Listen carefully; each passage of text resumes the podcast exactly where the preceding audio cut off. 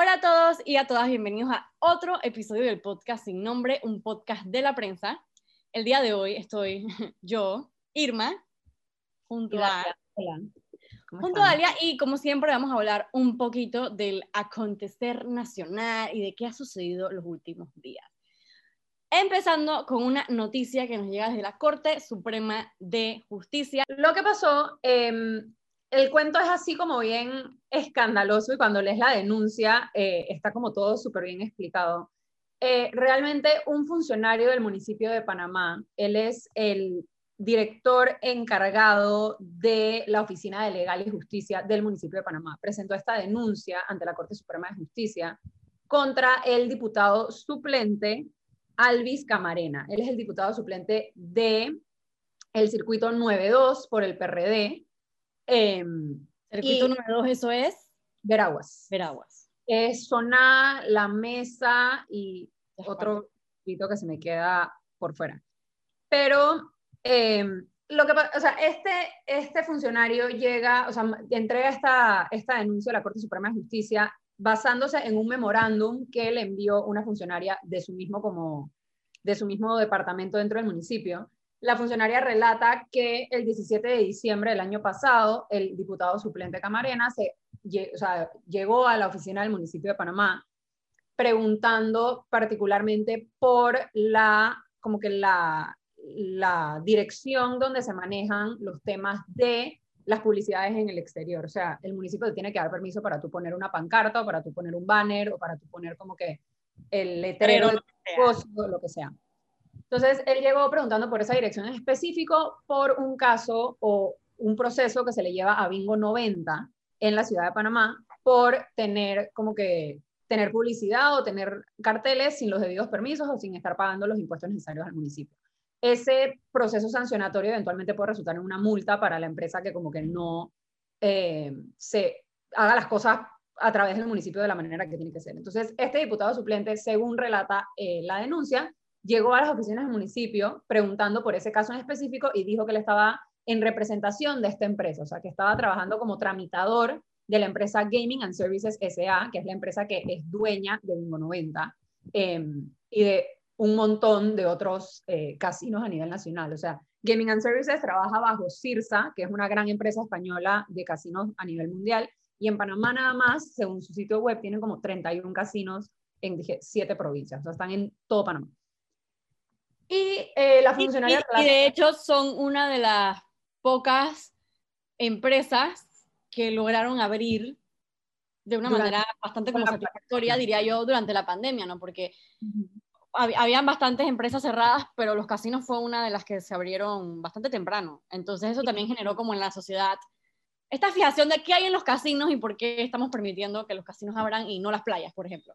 Claro, entonces la, funcionaria denuncia que él como que pregunta por este, por este proceso que se le lleva a Bingo 90, Gaming and Services, y que empieza como después de tratarlo por un rato, dice que quiere entregar una carta y cuando pone él dice que la funcionaria dice que puso un sobre sobre la, sobre la mesa, un sobre abultado, em, y que ella se dio cuenta o ella se percató que lo que quería era ofrecerle dinero y le dijo que eso no se podía hacer, que no se qué, que guardar el dinero y se fuera. Entonces, em, esta funcionaria relata eso dentro de su oficina, no sé qué, y su jefe, em, que su nombre es el funcionario que lo ya les digo, el funcionario que presenta la denuncia, porque es interesante, es una persona que dentro de la misma denuncia no lo está presentando a título personal, sino que se está identificando como un funcionario del municipio de Panamá y que está presentando la denuncia en su condición de funcionario del municipio de Panamá. Entonces, eh, es interesante por esa parte, él se llama Eldis Barnes Saldaña.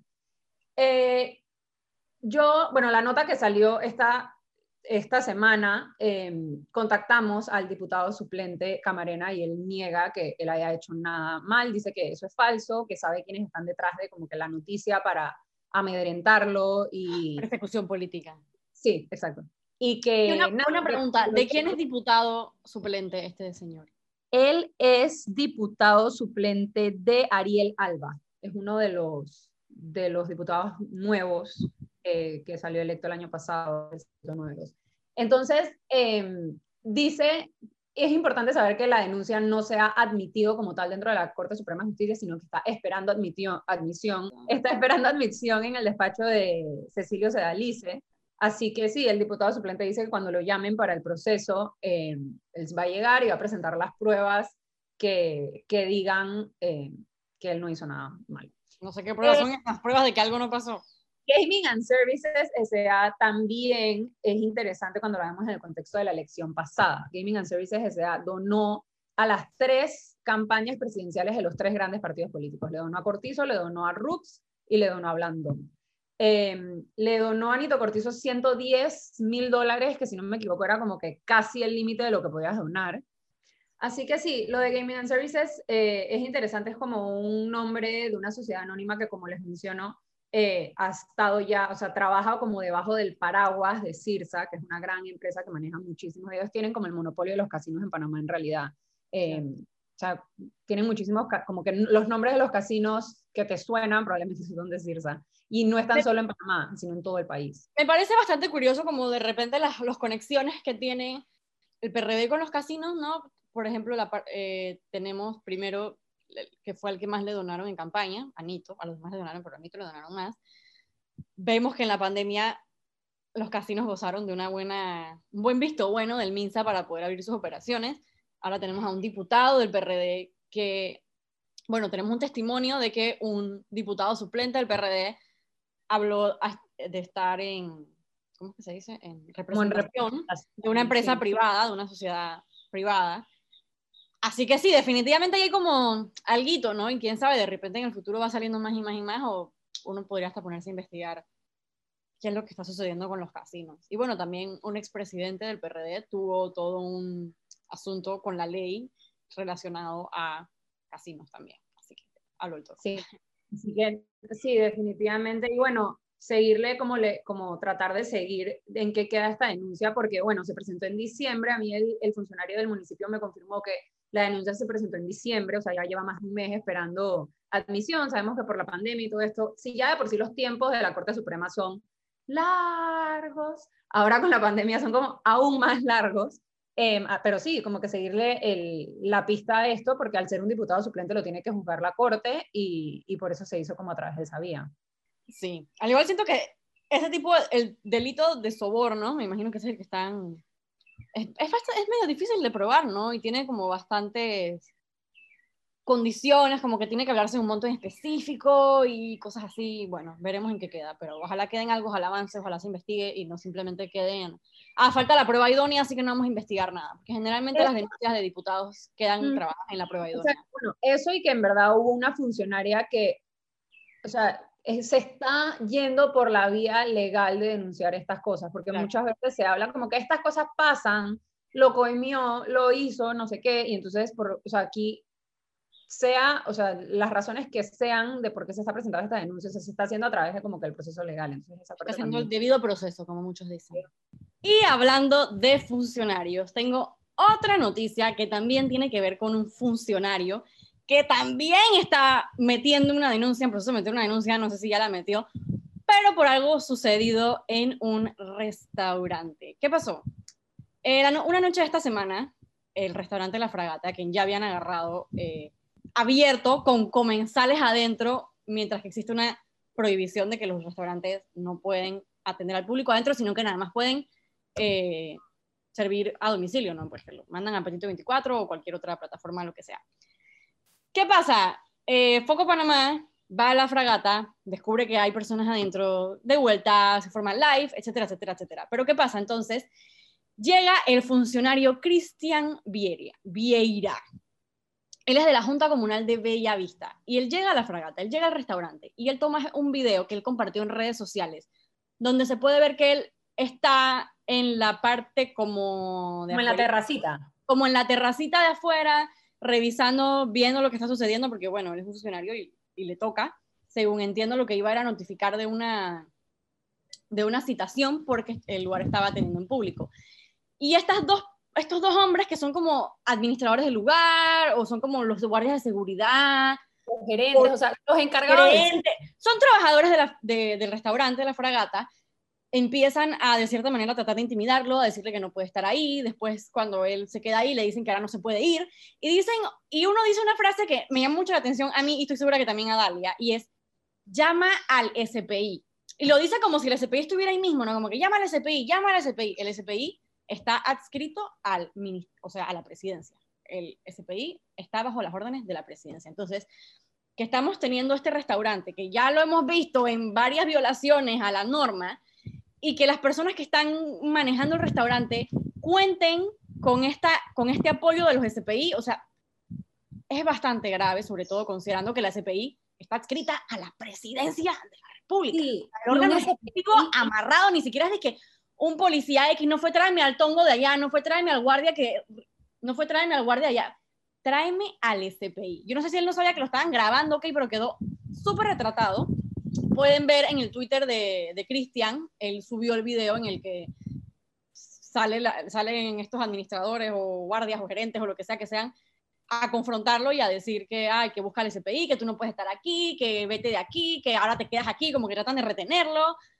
Un enredo, honestamente. Y bueno, honestamente me parece una...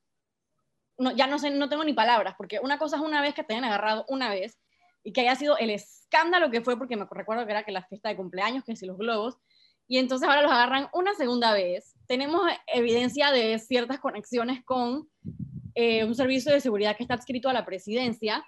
Hemos visto que los carros que recurren a este lugar son carros de funcionarios, la vez pasada eran de, de funcionarios del Ministerio de Salud. Entonces, ¿qué está pasando? El Estado está dejando que sus allegados o sus amigos tengan sus restaurantes abiertos y que puedan seguir facturando cuando tenemos un montón de dueños de restaurantes que ahora mismo ya no saben qué hacer con la situación económica del país, que no pueden abrir, que no, que no saben cómo mantener su restaurante a flote porque no se les permite atender al público adentro. Me, me parece que es un escándalo. Creo que el tema, o sea, con lo de la fragata al final ayer, o sea, esta semana como que cuando pasó todo esto nunca se supo con certeza quiénes eran los que estaban adentro. O sea, entonces eh, también en el video se muestra que como que este... Eh, este funcionario de la Junta Comunal de Bellavista, que es el corregimiento donde queda el restaurante, como que muestra, tipo, graba hacia adentro y dice como que, miren, aquí se ven las personas y el gerente, el mismo de llámeme a los SPI, que esas no son personas, y ahí se corta el video. Entonces, maniquí, son hologramas, nadie sabe qué son. Esas son, y se quedan en, pausa, y es como que, claro que, o sea, iba a decir como que son funcionarios o son, ¿qué? Entonces, eso, lo del SPI, a mí también fue como que, si tú estás diciendo llama al policía o llama al guardia, a ti no se te sale lo de el SPI, o sea, eso no es como lo que... no. Estaba, fue como muy específico. Que como Llama al SPI, le dice al otro. O hay un SPI que ronda el área y que son los que están a cargo de asegurarse de que nadie entre, o sea, que nadie se meta con lo que está pasando dentro del sitio. Que está bien grave, porque el SPI no es que ronda las áreas de Panamá, o sea, el SPI está en lugares bien específicos porque de vuelta son un servicio de seguridad adscrito a presidencia, o sea, no son los policías que están en la calle, no son linces, no son antibotines. O había alguien que tiene escoltas de SPIs dentro del restaurante, porque esa, es la otra opción y que por eso los SPIs están por ahí afuera. Entonces, como que todo queda muy... Sí, como mencionabas, tienes a, la Asociación de Restaurantes, de, de bares y restaurantes pidiendo auxilio, o sea, porque se están ahogando de que no, o sea, nadie vive de delivery, nadie... Tengo, una, tengo aquí una primicia para el podcast sin nombre. Tengo unos mensajes que me, que me envió una persona que vive cerca del área y que siempre está pendiente de lo que sucede en la fragata y me cuenta un poco cómo es el modus operandi. Me dice, a veces los carros se estacionan afuera, pero ahora los están metiendo adentro en el garaje siempre vienen carros, eh, dice caros, o sea, que si, una, que si Audi, que si BMW, y dice que muchas veces están escoltados por carros del Estado que los dejan en la parte de como atrás, como que tienen un garaje, menos que para entrar al edificio, que por ahí es que está entrando la gente y por ahí es que se está dando el movimiento y que, y que de hecho la última vez que hubo el drama de la fragata, el último live, dice que fue por allá adentro donde también se escaparon. Bueno, ese fue el video que vimos de, de la cumpleañera saliendo en horas de la madrugada por estacionamiento. Así que sí, bueno, dice que es completamente recurrente, que la fragata nunca paró de, de, celebrar sus, bueno, no sé si es que celebran algo, de, de, tener gente adentro, pues, y que bueno, que sigue sucediendo. Entonces, honestamente, creo que a este punto, una vez es una cosa, pero dos veces con ese país y con todos los otros elementos que estamos viendo. y, y, que la primera vez también llegó el encargado de la Dirección Metropolitana de Salud y entonces dijo que no había pasado nada, que ahí no había nadie, que no vieron nada. Y, los videos, o sea, entran los medios siguiendo a este director de salud. Aquí no ha habido nadie y literalmente, o sea, faltaban los platos sucios en la mesa.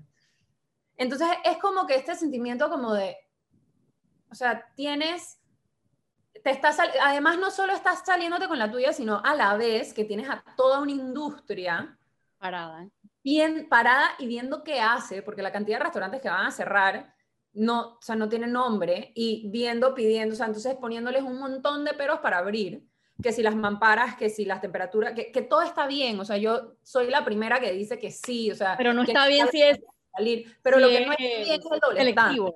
Exacto. Es, es, es, tener un estándar distinto para unos y para otros. Eh, no, yo no he ni siquiera visto a una autoridad decir, dije, vamos a investigar lo que pasó en la fragata. O sea, aquí se están haciendo como si eso ni siquiera pasó esta semana.